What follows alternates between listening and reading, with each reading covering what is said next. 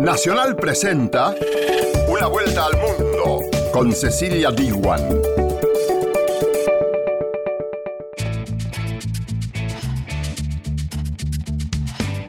¿Qué tal? ¿Cómo te va? Bienvenida y bienvenido a Una vuelta al mundo.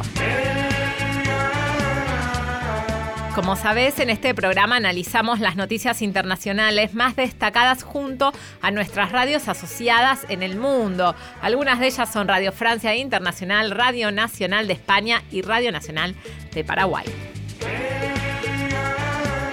En una vuelta al mundo de esta semana vamos a hablar de las llamadas fake news y de la crisis de credibilidad de los medios hegemónicos. Todo esto lo vamos a analizar con el especialista informático Esteban Illanes. Radio Nacional de España nos trae una entrevista con la expresidenta de Brasil, con Dilma Rousseff. Ella va a analizar la actualidad de su país y va a calificar al ejecutivo de Jair Bolsonaro como un nuevo gobierno neofascista. Expertos sobre el clima piden cambiar la manera de usar y cultivar las tierras y Radio Francia Internacional trae todos los detalles. Estos fueron los títulos. Ahora sí empezamos con el programa de esta semana. Una vuelta al mundo. Nacional, junto a sus radios asociadas. Tres años después de ser destituida en un juicio político orquestado por la derecha, Dilma Rousseff fue premiada en Europa por su defensa de los derechos humanos. La exmandataria brasileña sigue defendiendo que fue víctima de un golpe para arrebatarle el poder y que este continúa activo con la presidencia de Jair Bolsonaro. Una vuelta al mundo. Nacional, junto a Radio Nacional de España.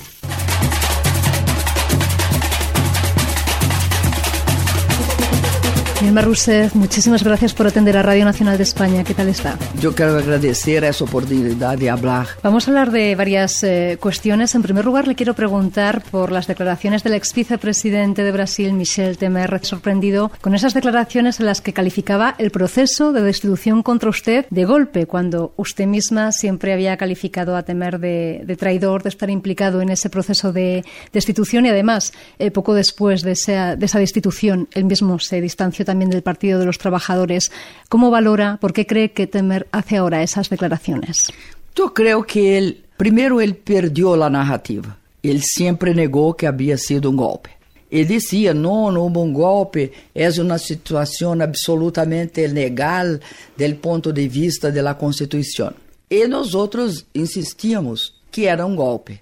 Eu creio que Temer tenta agora, numa situação fora do governo, tentar dizer: ó, oh, um golpe, mas eu não participei.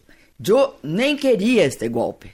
Quando todos, hasta as pedras de Brasília, sabem que ele queria. Ele está haciendo um verdadeiro processo de sincericídio, muito característico de ele. Antes, em outra entrevista para a televisão, antes das eleições de 2018, ele disse o seguinte: se Dilma Rousseff tivesse cedido às exigências do presidente da Câmara, que hoje está preso porque tem vultosos recursos na Suíça, se ela tivesse cedido aos reclamos de ele, teria sido sofrido impeachment.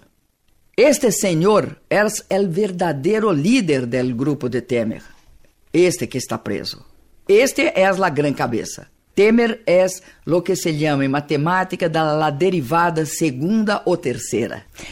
Le quero pedir também autocrítica. Es decir, Temer es cierto que lleva a cabo una reforma de los trabajadores, una reforma laboral que no es eh, para nada bien acogida por, por, los resultados que tiene.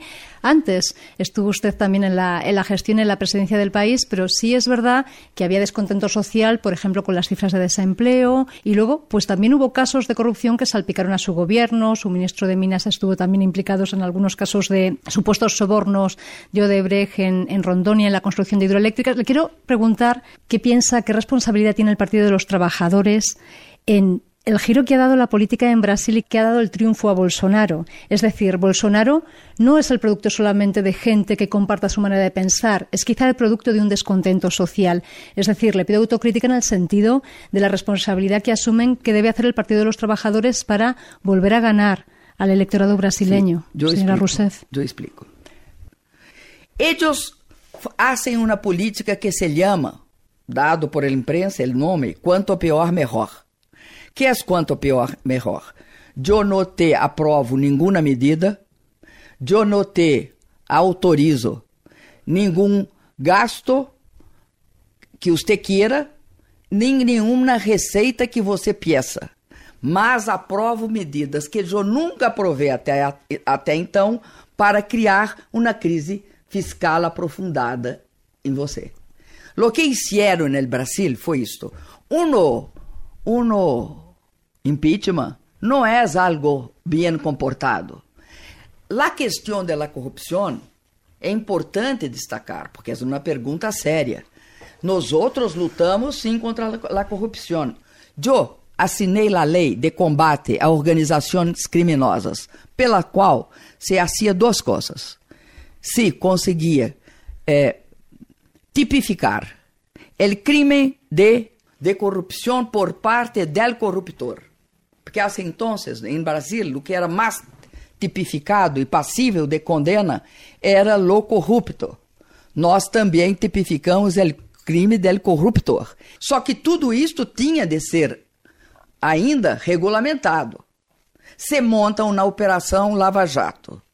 Todo o Brasil aplaude. Glenn Greenwald, que ganhou o prêmio Pulitzer, que divulgou Snowden, divulga las grabaciones entre los procuradores y el juez. E fica claro que a Operação Lava Jato foi uma operação com caráter político que tinha como base a justiça do inimigo, ou seja, e você não tem de julgá-lo, você tem que tem que destruí-lo, que tem como base a parcialidade da justiça, ou seja, produz uma consequência gravíssima, que é a, la enfermidade do sistema de direito. Então, e você me pedir, ou alguém pedir para algum de nós outros, que nós hacemos autocrítica, mi, mi querida, eu estou em um momento que eu quero a mais profunda crítica a lo que ocorreu. Nós outros queremos a mais profunda crítica da destruição da de, de democracia, de la Amazonas y, de, y, y, la violencia que mata crianças de 8 años de edad. Simplemente ya brevemente, eh, señora Rousseff, porque se nos va el tiempo, le quiero preguntar por el Amazonas y sobre todo usted se, se opone ¿no? a, también a, esa, a ese proyecto presentado no, no por Macron me opono, no de estatutos Yo internacional. Tengo el orgullo de ter construído toda uma parte importantíssima, primeiro junto com Lula, depois como presidenta uma parte da proteção da Amazônia. E não foi reconhecida.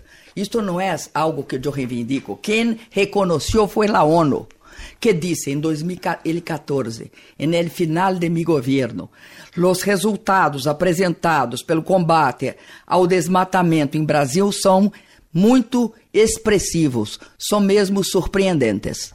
Não foi eu que disse isso. Por quê? Porque nós outros, de 2004 a 2014, reduzimos em quase 79, um pouco mais de 79%.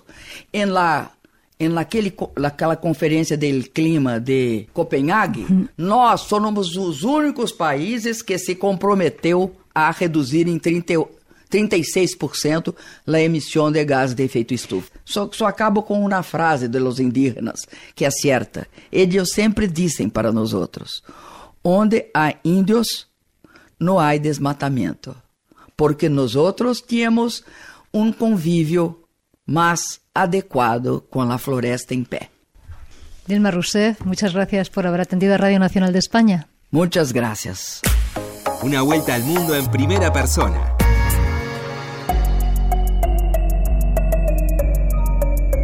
Las noticias falsas existen, la verdad que desde siempre, pero en los últimos años esta simple descripción de un mal periodismo se convirtió en un fenómeno viral. Tienen formato de una noticia, pero no están basadas en datos verdaderos. Y hoy las llamadas fake news invaden las redes sociales y preocupan a gobiernos, organismos internacionales y también a los académicos. Incluso el Papa Francisco habló de ellas y las comparó por sus tácticas para engañar con la serpiente citada en la Biblia. Y las noticias falsas se convirtieron en un tema de debate durante las elecciones presidenciales de los Estados Unidos en 2016 por su posible incidencia en la victoria del candidato republicano y hoy presidente Donald Trump.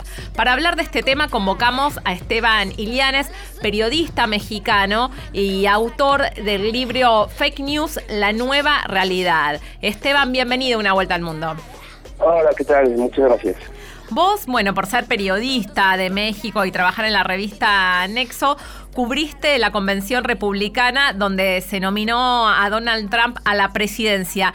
¿Cómo crees que las fake news lo ayudaron a ganar?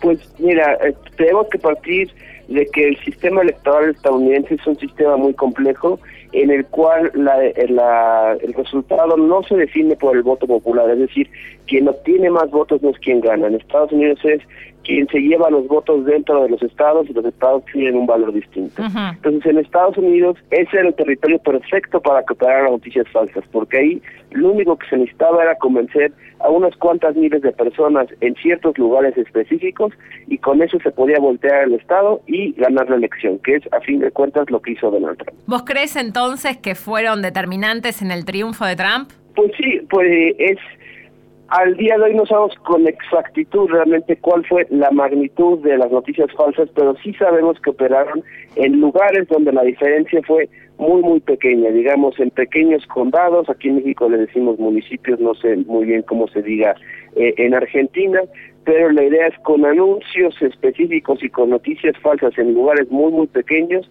eh, Donald Trump logró convencer a los votantes de que no se fueran con Hillary Clinton, sino con él. Y este caso de las llamadas fake news están afectando todavía al gobierno de Donald Trump. Están abiertos en los tribunales eh, un juicio eh, con el llamado Russia Gate por la incidencia de hackers rusos en esta elección estadounidense a favor del republicano. ¿Cómo crees que participaron estos hackers para promover contenido falso?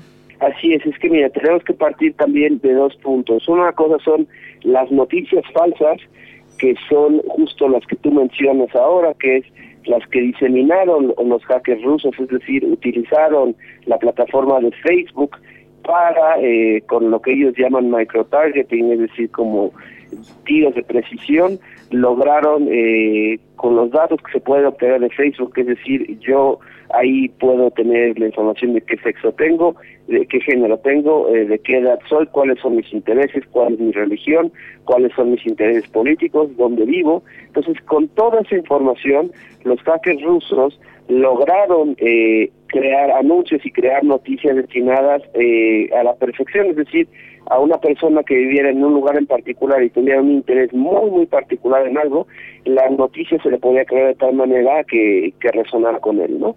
Pero también hay que decir que noticias falsas es un concepto que utiliza Donald Trump, que no es necesariamente que sea una nota falsa la que se publica, sino Donald Trump que le dice a los medios de comunicación, yo no creo en lo que dicen ustedes, eso es falso, aunque aún así sea cierto. Claro, claro, incluso le ha llegado a dar sus propios premios, ¿no? De la fake news a la CNN. Eh, y la idea de que la prensa tradicional miente, eh, como vos planteás, que, que, esto está anunciando Donald Trump eh, durante toda su gestión y que informa nada más que lo que desea, llevado a a los ciudadanos, tanto en Estados Unidos, en Europa y también en América Latina, a buscar noticias en otras fuentes. Y acá aparecen un poco las fake news. ¿Cómo crees que están afectando este tipo de, desinformación a otros medios que no son los tradicionales? Eh, eso que dices es, es un muy buen punto, la verdad. Los medios tradicionales, por lo menos en Estados Unidos, están sufriendo una crisis de credibilidad. Así estén así ellos realizando el mejor periodismo en mucho tiempo, por ejemplo, el Washington Post o el New York Times, la mayoría de las personas que no son de la élite, que no son educadas en las universidades, que no tienen cierto sistema de, de creencias y de conocimiento, piensan que son noticias falsas lo que ellos publican, porque no hablan bien de otros sectores de la sociedad y porque el presidente mismo les está diciendo que esas son noticias falsas. Y la voz del presidente, así sea Donald Trump, sigue teniendo mucho peso en Estados Unidos. Entonces, ¿qué sucede? Que los ciudadanos buscan noticias en otros lugares, ¿no? y ahí muchas veces también se le hace el, se le hace caso al presidente. Entonces, ¿qué pasa? Que sitios como Infowars, que es un sitio que promueve teorías de conspiración, que dice, entre otras cosas, que los niños que murieron en la matanza de Sandy Hook, recordarás, esa fue una matanza hace unos años en la cual un joven disparó contra niños de cuatro o cinco años y mató a muchísimos, pues bien, ese sitio dice que los niños eran actores, que los niños no eran en realidad niños. Y entonces esa desinformación comienza a circular y comienza a creerse por las personas porque el propio presidente la apoya. Claro. Bueno, esto que estás planteando vos, ¿no? Eh, el apoyo que ha tenido Donald Trump de movimientos como por ejemplo el Q, donde se empezó a ver en distintos escenarios donde él eh, da algunas conferencias, gente con carteles que dicen Q, que es un canal de YouTube donde se explican distintas teorías conspirativas contra Donald Trump y esto como es aprovechado por la política, por el propio republicano para sedimentar algunas ideas en la población y aprovecharlos políticamente. Claro, eso es un muy buen ejemplo que pones. Q es la última teoría de conspiración en Estados Unidos. Surge de un sitio que se llama Reddit, donde eh, la gente puede subir anónimamente distintas cosas, es como un, un, lugar de mensajes. Y entonces ahí, hace ya unos meses, alguien que se hacía llamar Q empezó a subir mensajes crípticos sobre la presidencia de Donald Trump y empezó a ganar muchos seguidores. Entonces ahora en Estados Unidos hay muchas personas que piensan que hay un movimiento detrás de Donald Trump, este movimiento de Q que bien mencionas, y el cual pues es parte de una gran conspiración que no se entiende muy bien para qué sirve, pero que está ganando tracción. Entonces, sí es muy impresionante cómo hemos pasado primero de no creer en las noticias tradicionales, luego a creer en las noticias falsas, ahora a creer abiertamente en las teorías de conspiración, ¿no? Entonces, el país más poderoso del mundo ahora está repleto de teorías de conspiración. Y vos en tu libro, Esteban Ilianes, Fake News, la nueva realidad, planteás que este tipo de noticias falsas tienen consecuencias ya en la vida real. Y citas el caso del Pizzagate. ¿Cómo fue este caso? Sí, pues es, es justo eso, es la gente que ve teorías de conspiración en Internet y decide que ellos pueden resolverlas, que ellos pueden resolver el misterio. Entonces, en el caso del Pizzagate, fue que se filtraron ciertos documentos del Partido Demócrata en Estados Unidos, en el cual se mencionaba, por ejemplo, de dónde pedían pizzas eh, la cúpula del Partido Demócrata. Entonces, en Internet se empezó a especular que realmente pizza era una palabra clave y que significaba otra cosa. En este caso, se estaba hablando de, de una red de pedofilia, de abuso de menores, y entonces un, un joven eh, lo tomó como cierto y fue a la pizzería misma según él, a investigar, esto lo digo con comillas obviamente, iba armado y disparó. Por suerte no mató a nadie, él ahora está en la cárcel, pero ese es un ejemplo muy, muy claro de cómo las noticias falsas comienzan a tener efectos en la vida real se cumplen 80 años de la Guerra de los Mundos de Orson Welles, que fue el primer caso de fake news. ¿Qué crees que cambió desde entonces en los medios de comunicación en cuanto al chequeo de las noticias? Pues bueno, en el caso de este, en el caso de Wells, que era un programa eh, era un programa de radio, perdón, era un programa de entretenimiento originalmente, pues hubo hubo un gran pánico en ese entonces donde los radioescuchas, ¿no? Yo creo que ahora es todavía más grande porque si bien es cierto que en ese entonces eh, la radio era el medio de comunicación primordial y muchas personas la consultaban como fuente de información, Ahora lo que es cierto es que en el Internet tenemos muchísima más información y desinformación por todos lados. Entonces es mucho más fácil caer, no tanto, digamos, e-, era fácil caer en ese entonces con, con Wells, pero ahora podemos caer de muchísimas maneras distintas. Ya no solo que nos digan que está sucediendo algo, ya no es que lo leamos, sino ahora incluso hasta los videos, por ejemplo, pueden ser alterados y entonces podemos ver videos donde hay personas que están diciendo cosas que realmente nunca dijeron. Entonces se necesita estar mucho más entrenado ahora que antes para detectar noticias falsas. Como vos planteás, las noticias falsas ya son un instrumento de la política y se evidenció en la campaña electoral de los Estados Unidos, pero incluso ya en la época de Napoleón Bonaparte, vos contás en tu libro, se utilizaba la noticia falsa y eso fue importante en la campaña egipcia de Napoleón. ¿Cómo fue eso? Claro, o sea, las noticias falsas siempre han estado asociadas con, asociadas con la propaganda, ¿no? en el caso de Napoleón hace unos siglos, Napoleón tuvo en Egipto una campaña terrible en la cual nada salió como él, como él esperaba, como él quería, pero hábilmente contrató no solo a periodistas, sino a propagandistas y a pintores para eh, que pintaran, valga la redundancia, la campaña como algo mucho mejor de lo que sucedió. Entonces, en ese entonces no había manera, obviamente no había redes sociales, entonces no había manera de saber si lo que decía sobre Napoleón era cierto o no. Entonces, cuando regresaron los pintores y los periodistas a Francia, resultó que la campaña, que había sido un fracaso rotundo, en realidad fue presentada como un éxito y esa es la historia que prevaleció durante años. ¿Y hoy quién se beneficia con esto? Porque es un negocio que mueve millones alrededor del mundo, ¿no? Las noticias falsas. Claro, hoy se benefician, bueno, los políticos obviamente si logran convencer a las personas de que lo que están leyendo es falso y lo que ellos dicen es cierto, pero también las personas comunes y corrientes, porque realmente inventar un sitio de noticias falsas es sumamente sencillo. Se necesita muy poco dinero para hospedar un sitio en línea, realmente eh, se, no se necesita casi nada de dinero para eh, copiar un sitio que parezca como verdadero, para copiar un sitio que tenga buena reputación y bueno, inventar esa informaciones gratis, ¿no? Entonces realmente con eso uno puede tener muy sencillamente eh, publicidad, por ejemplo de Google, y entonces se puede hacer rico en unas cuantas semanas, siempre y cuando sepa qué es lo que la gente quiere consumir. Vos planteás una expresión en tu libro que dice que la realidad en el siglo XXI está volviéndose falsa. ¿Qué quieres decir con esto? Que realmente ya no sabemos qué es cierto y qué es falso, ¿no? Entonces, cada vez es más difícil porque el lenguaje mismo está mutando para hacernos, este, para darnos menos certidumbre de la que nos debería de dar. Entonces, a eso me refiero con esa expresión, en cuanto a que todo se está volviendo realmente relativo, lo cual obviamente no es bueno para la humanidad. ¿Y crees que es posible contrarrestar esta ola desinformativa? ¿Qué, qué pueden hacer los lectores para detectarlo?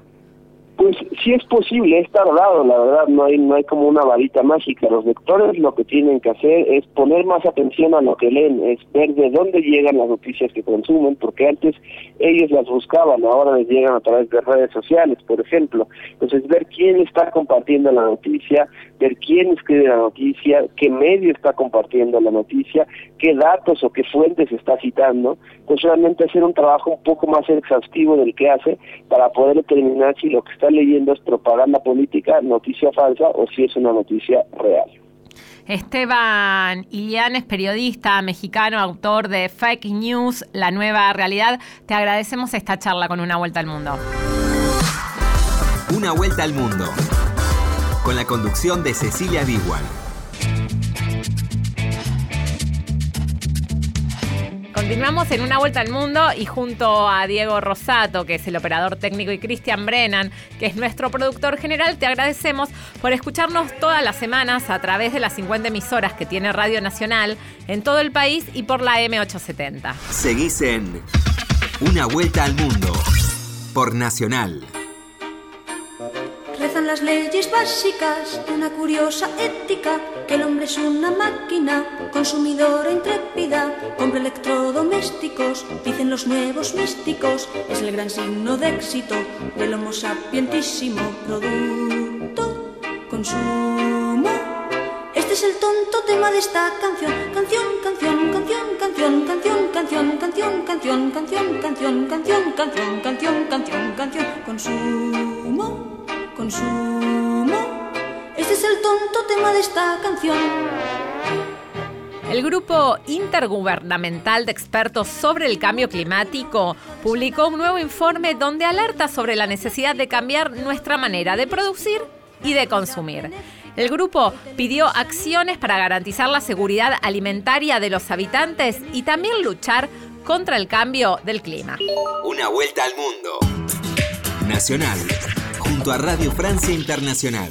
El Grupo Intergubernamental de Expertos sobre el Cambio Climático, IPCC por sus siglas en inglés, publicó este jueves un nuevo informe con un enfoque novedoso, según explicó a Radio Francia Internacional el portavoz de Greenpeace, Julio Barea. En este caso se está hablando de otro aspecto importante que también produce cambio climático, son los usos del suelo y el sistema alimentario que tenemos. Más del 20% de estas emisiones proceden ¿no? precisamente pues, de esa ganadería industrial, de esa agricultura pues, eh, intensiva, de esos usos que se están haciendo, en muchos casos quemando los bosques para hacer pastos para esa ganadería industrial. En fin, pues todos estos usos o malos usos de los suelos es lo que está generando precisamente que también se tengan que evaluar, como hasta ahora no se habían hecho correctamente, esos ecosistemas que están siendo alterados precisamente por esa utilización que hacemos eh, negligente del suelo. El informe subraya la manera como la deforestación modifica el clima. Es uno de los grandísimos problemas, eh, esa eh, bueno pues deforestación que se está produciendo, esos incendios que se están produciendo y es para nada más que para alimentar ganado estabulado, ganado metido en granjas industriales que también a su vez pues generan